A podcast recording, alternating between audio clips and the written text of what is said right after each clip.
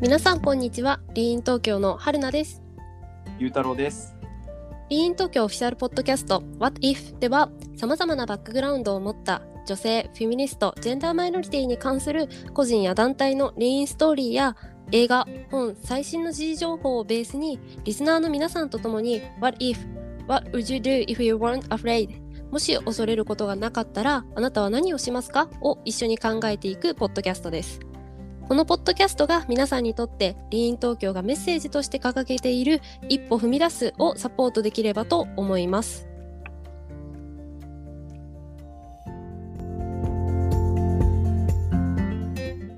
はい。ということで、今回は前回のエピソードに引き続いて、えー太田恵子さんが、えー書かれた、これからの男の子たちへという本を、えー参考図書としながら、え2人で今回は、えー第3章の、えーセックスする前に男子に知っておきたい、んお知っておいてほしいことですね。知っておおいてほしいことという、えー回についてちょっと話をしていければなっていうふうに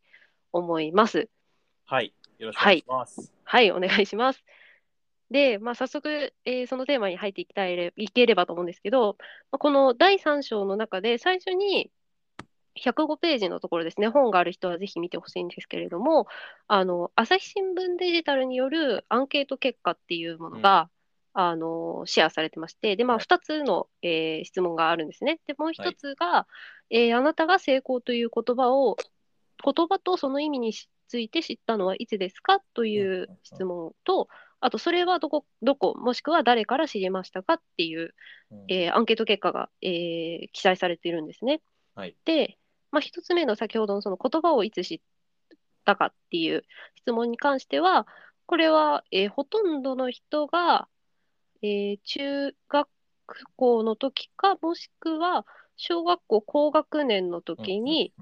知っているとうん、うんうんいう感じなんですよ。はいで、じゃあそれをどれ、あーえっと、どこ、もしくは誰から知ったかっていうはいはいはいはい。 2つ目の質問が、もうほとんどの人、まあ、半分ぐらいの人が、まあ友人とか先輩とか後輩からはい、その言葉を知ったと。はで、まあ、あと、な、さ4分の1ぐらいかなですかね。4分の1ぐらいの人が、まあ、新聞、雑誌、漫画、書籍、はいまあ、は本系のメディアから、えーす知ったとい。うんうんうんいうふうに答えてる、えーアンケート結果が、えー載ってるんですけれども、はいゆうたろうさんはこれにの質問に関しては、ご自身のこう経験というか、ご自身としてはどこから知ったとか、僕は小学校高学年で、はいはい、なんかそういうのを早めに知った友人とかだった気がしますね。友人で、あとは、まあ、家庭関係が結構ふ複雑な友人だったりとか、あーはいはい。仲が良かったとことこ友達とかそういう人から教えてもらったのと、うんまずそのセックスっていうその言葉自体を多分知ったのは、えーっと新聞とかし新聞じゃないごめんなさい雑誌とか漫画だと思いますね。うーんはい雑誌ってどういう雑誌えだかならの 成人雑誌を興味があってこう覗いちゃうみたいな、まあ、置い置いてあるじゃないですか普通にそのコンビニとかにも日本って当たりま前あの、まあ、最近はでもあれですよね、置かないようになりましたよまあ、ね置。かないとかあのテープで開けられないようにとかああ、はいはいはいはい。あったりしますけど、はい、え、あれを小学生の時にコンビニあいでや見てたコ。ンビニでごめんなさいコンビニで多分見てないですねなんかその友達が多分持っててああ、なんかよ、なんだろう、ある、なんかい漫るじゃない画ですかとかでありそうな。いるじゃないですか、そういう友達ってなんか、お多分親とかからもらったか、親のを多分も持ってきたかわかんないですけど、まあちょっと、親とかもしくはまあわお私兄ちゃんとか、私の経験上、ちょっとそのシチュエーションに出くわしたことなかったんで、先生いるじゃないですか、ちょっと申し訳ないです。はい、いたいたんです、僕の時は。はい。 まあでも、そういると思いますよね。だってそういうシチュエーションがこう漫画とか、なんかアニメとかでよく描かれてますもんね。はい、ごめんなさい、いるじゃないですかってちょっと申し訳ない、うん、 いやいやいやいやいや。まあなんで、まあ普通にな、なんか、なんか、まあいいる可能性が普通にあいまあ、世間的にもあると思ってて、で、まあ僕も普通にいて、そういう人うが。んうんうん。で、えー見し、見て、ああ、みたいな。へえ。まああと、まあ、あの正直な話を言うと、まあ親に隠れてインターネットで探したりとかはしてました。ああこ。ういう動画を。 あれ、もう私たちの小さい時って、インターネットが普通に自分たちも使えてましたもんね。使いました。うん。普通に、はい。まあ、あの、履歴を削除するって頭がなかったんで、親に普通にバレましたけど。あ、本当ですか はい。バレて見ちゃダメって怒られましたけど。はいまあ、でもそういう感じです。だからここでだからアダルトビデオとかになるんじゃないですか。まあ、インターネットとかもそうか。うん、でもアダルトビデオは割合としてはめっちゃ少ないですね。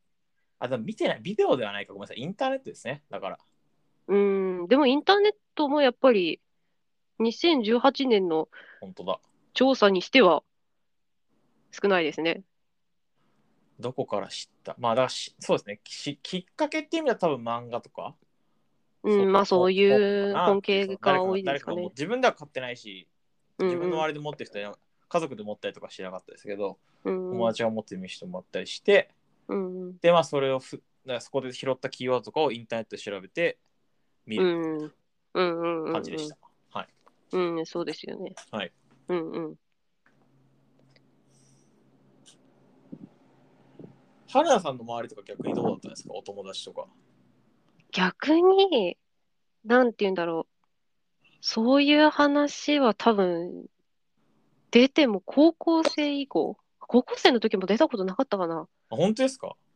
友達とそういう話をしたことは多分、大学生になって多分したかもしれないです、私は。あまあだからする人がいないかどうか結構大きいのかもしれないですけど僕の友達とかは結構友達というかうん。あの学年に一人そういう子がいたんで割となんか話してた記憶はありますねへえ、なん恥ずか、かしながらで中学校の時はもう完全オープンでしたね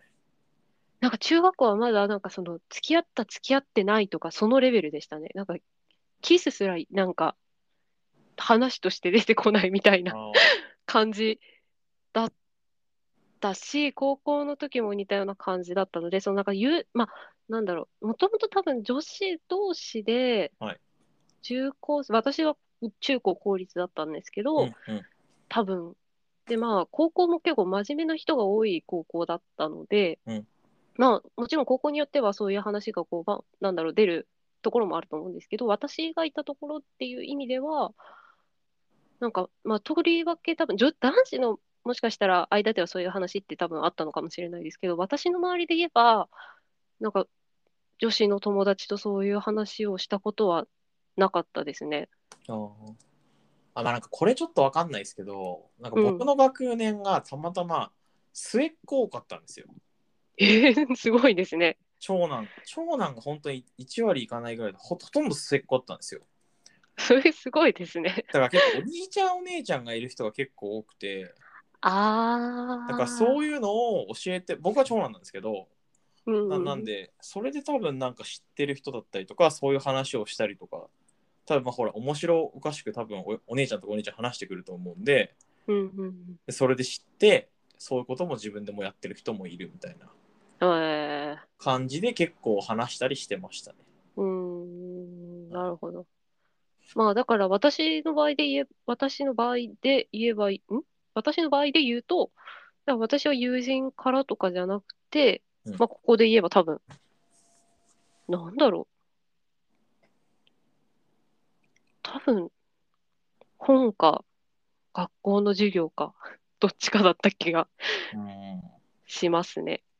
まあ、なんか今その学校の授業って話が出ましたけどなんかはい学校で教えてもらったみたいなうんうん。記憶は小学校まあ中学校はちょっとありましたけどうんうん。小学校は本当にないですね。なんか図を見て終わりみたいな感じだった。そうですね。はい。まあこの本にもね、こっからあのユネスコの国際セクシュアリティ教育ガイダンスの例っていうのがそうですね。107、次の次のページにありますね。あって、はい。レベル1から4まで、うんうん。はい、あって、ちょっと僕説明しちゃいますね。はい、お願いします。レベル1が赤ちゃんがどこから来るのかを説明すると。はい卵子と精子が結合した赤ちゃんができるとか。うん。排卵受精受胎妊娠分娩など段階があるってことを学ぶっていうのが一応ユネスコの基準だと5歳から8歳なんですね。はいはい。はいまあ、笑っちゃうってことがまあなんかその結構物語ってたかなと思いますけどうんはい。でレベル2が、まあ、これ9歳から12歳っていうところなんですけど、どのように妊娠するのか避けられるのかを説明する避妊方法を確認する、はいうんまあ、要するにまあ HIV の感染リスクだったりとかうんうん。コンドームを避妊具としてちゃんと理解できするとか、うんうんはい、け出産結婚っていうのは、えー健康上のそもそもリスクがある特に低年齢では、うんうんとかっていうことがユネスコの世界圏だと9歳から12歳はいでレベル3、えー12歳から15歳だと妊娠の兆候胎児の発達と分娩の段階を説明するこれ多分普通に今でも分かんない人いるんじゃないかなと思うんですけど、はい、妊う娠んうんに検査で判定できる兆候や症状があるとか、ああ妊娠中のこれで栄養不足喫煙アルコールや薬物使用は胎児への発達リスクがあるっていうのはなんか妊娠してから気づく人もいるんじゃないかなっていうような はい、うん多分私22歳でもちゃんと知らないような気がしますねまあ、日本にはね母子手帳っていうこう素晴らしい あああの機能があるそこに基本書いてありますその栄養不足とかえそういう知ってるんですかあ僕はい自分の母子手帳もありますしなんかなんだっけ人の母子手帳をこの前見せてもらいましたへ知り合いえの、なんかちょっとそういうのに興味があるっていうかなんかまあそもそもどうやってなんかそういうのってね母子手帳って結構すごいっていうのをいろいろ聞いなんか聞き聞き聞いたのか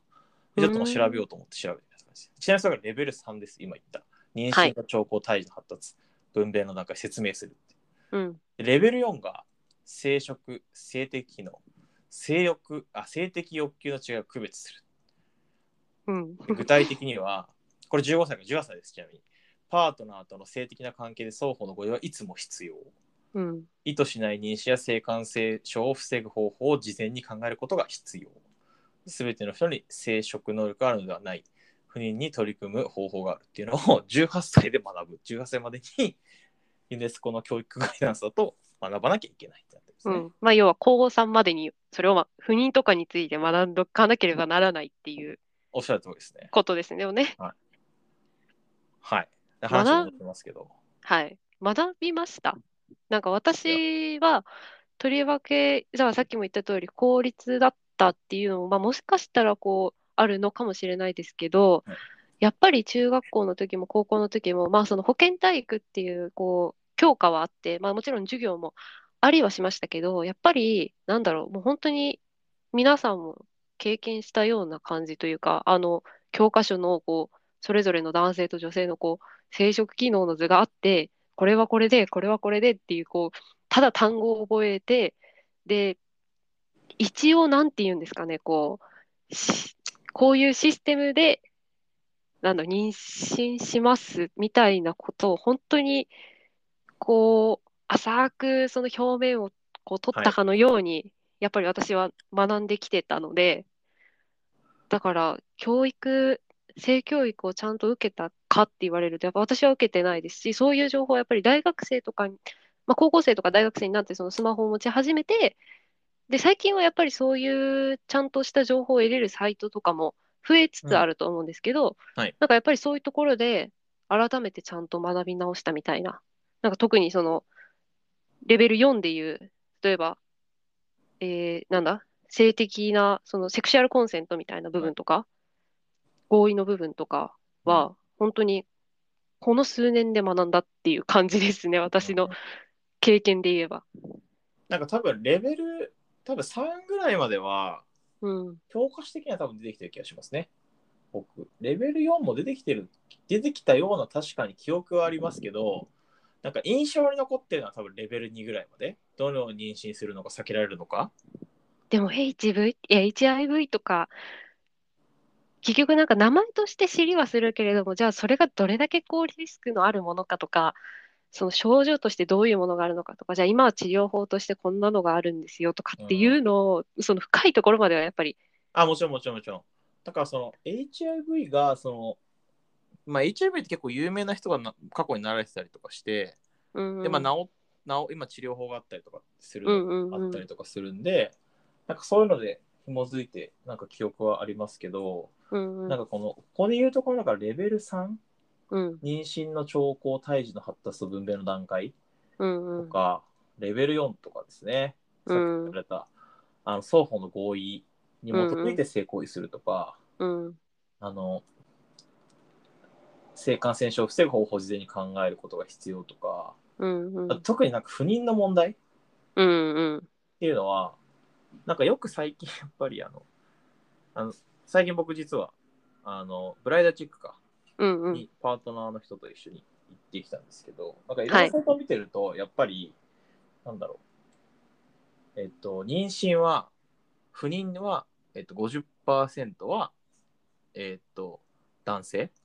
うんの言いものまですすよよねね。書いてあるぐらいのことなんで、うんうんそう認知されてないんだなっていうのをよくうんうん感じるというか、なんか女性のものだと思って、うんこう、すごく苦労したって話とかって結構あったりするじゃないですか。っありますねうんうんていうレベルうんなと思うんですよ。それはなんか日本がっていうのはあれですけど、まあ日本は多分少なくともそうだと思うんですけど、うん人が多いと思うんですけど、なんで、それをでもユネスコの世界遺産だと18歳までうんに学ばなきゃいけないとか、知ってなきゃいけないっうんていう話なんで、だから帰りはだからありますよね、この世界の教育ガイダンスにかからかなり。まあかなりありますよね。でまあなんかこの本の中でもやっぱりそういうこうもっと深い性教育を行おうとしたらやっぱなんかそこの政治家に止められたとかやっぱなんかそういうこうバックラッシュっていう言葉が当てはまるかわからないですけどやっぱりそうやって止める大人たちも一方でいたりし、していててうんやっぱり自分たちでこう得ないとうんなかなか今今現時点ではやっぱ難しいというかうん私もだからそういう不妊についての知識とかもうんこう興味を持って調べ始めたから私もその例えば男性も50%の割合でその責任なんだ原因にうんがあるとかっていうのとか、なんかその具体的な段階とかもあるじゃないですか何をもって不ありま妊すというのかとかはい。そういうのも私もその自分で調べようと思って情報を、うんなんだろう調べん情報を得ようとしないと分からなかったところなのでうんうんうん。いや、なかなか本当そうですよね。あそうですよね、まあ、あとはもしくはこう友人との会話とかうん。本当そういうところそうでしす。かないですよね。うん。そう思いますね。うんうん。ゆうたろうさんもやっぱり、なんだ、高校とかでもそういう不妊とかまではやっぱ学んで、男子校っておっしゃってたと思うんですけど、あのそうですね。僕、男子校ですね。はい。うんうん。そういうところまではっていう感じでしたかね。そうですね。なんか、なんて言ったらいいんだろうか。うん。不妊。そうですね。まあ不妊だけじゃなくて、性あの合意の部分とか。あ合意の部分も多分、ま、習ってないですねうん。うん習っ。習ったのかもしれないですけど、記憶にはないですね。まあ別にだから合意せずにとかって思ったことは全然もちろんないですけど、うんうんうん。はいとか多分ないですね。はうん、まあそれが現実っていうか、まあい。うん。日本の現状が多分今そういう感じで、まあ、もしかしたらこう少しずつ変わりつつある部分もあるのかなっうんうんうてん個人的には思うんですけどはい。まあそうもう本当にこのユネスコから見るとめちゃめちゃ遅れてるっていう。まあちょっと他の国がどうかっていうのはちょっと僕もわかんないんで、うんあうんれあれではありますけど、まあ、少なくともこの基準 以下ではありますよね。まあなんかちょっと正直その3番とかレベル3、はいはい。妊娠の兆候とか胎児の発達分娩の段階とかっていうのはうんなんか日本的に言うとやっぱりその母子手帳がさっきも言いましたけどやっぱあったりとかするのでうんうんうん。割とその妊娠したいと思ってるとか、まあ、妊娠しちゃってから知ることがやっぱ多いんじゃないですかね妊娠中のってはこれ結構妊娠中の話なんで、まあそうですね。はい、ここはまあなんかあれかもしれないですけどやっぱレベル4とかはうん。高校生入るぐらいとか高校生ぐらいで多分勉強しておいた方がいいんじゃないかなと思いますよね。いや、そうですよね。はい。うんうん。まレあ、レベル3とレベル4は多分もしかしたら順番が前後する可能性ありますけど日本の場合は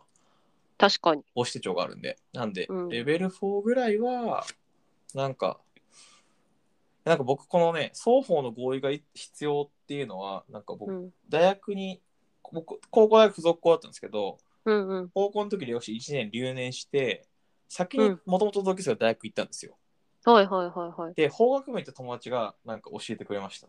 なんか工学部の友達が教えてくれそたうんだ。あのええ性行為をするときは合意がないと全部犯罪になるから気をつけろよって、えなんでー、僕はそういうこと別にする人間じゃなかった。なんか覚えたから言いたかったんでしょうね、そのその人あー、まあ、まあ、周りに忠告しといた方がいい情報だなみたいな。まあ面白おかしく言ってましたけど、はい、そその 人は、はい。っはいはい。ていう感じで言われたのを覚えてますね。うんだから大学なんだと思いますよ、その人本当に学んだの。まあだある意味では18歳か。ギリギリセーフぐらい、大学1年生とかだったんで、まあ、18、19ぐらいでまあ、すギよね、リギリセーフぐらいで学んだんじゃないですか ね。ユまあネでスもコの基準的にね。はいはいはいはい。でも、えなんだろう、その、やっぱそれって法学部だから多分その法律関係で多分その情報を得たってことじゃないですか。はいだから私とかその全く法学部の人間じゃないので、だから授業でそれを学ぶってことはないですし、だから私がもしゆうたろうさんの立場だったらきっと多分その人に言われないと、うん、その情報を得る機会って、まあ自分で調べればあったかもしれないけれども、そうですね。まあ、なかったっていう意味では、まあ、一部の人はそうやって知る機会があったとしても、すべての人にじゃあその知れる機会があるかっていうとやっぱないですよね。おっしゃる通りですね。うん。まあ、といまあ、さっきもそのゆうたろうさん、海外の事例はまだ知らないっていうふうにおっしゃってたと思うんですけど、まあは、実はそのこの本の中には、まあ、いくつか本当に、なんだろう、かいつまんでみたいな感じではあるんですけど、あの、ヨーロッパとかの、あの、例が載っていてて、うんまあ、ちょっと次回のエピソードでは、その海外の事例について、ちょっと紹介しつつ、まあ、さっき話したような自分たちのじゃあ経験とどうな どうかみたいなところを、まあ、実際に比較していければいいのかなっていうふうに思うので、そうですね。はい。はい、そんな感じで、はい、はい、ぜひちょっと海外の事例とかも参考にしながら、まあ、ちょっと全部が全部こう日本でできるかできないかって話は当然ある前提でうん話はしようと思いますけど、まあ、ただその参考にできるところっていうのは多く、まあこれ本当学ぶか学ばないかなんで、うんうん体制どうするかっていうところも当然出てくるんですけど、うんまあ今ってね、インターネットがあってこう個人にリーチができるようなうんうん土壌はあるので、うん別に学校がそれを教えなくても、うんはい、いろんな人が教えるっていう手段は取れると思うので。うんうんなんかできると、まあ、学びにできればいいなって感じですね。うんそうですねはい。はいちょっと次回はじゃあ、海外の事例も踏まえながら、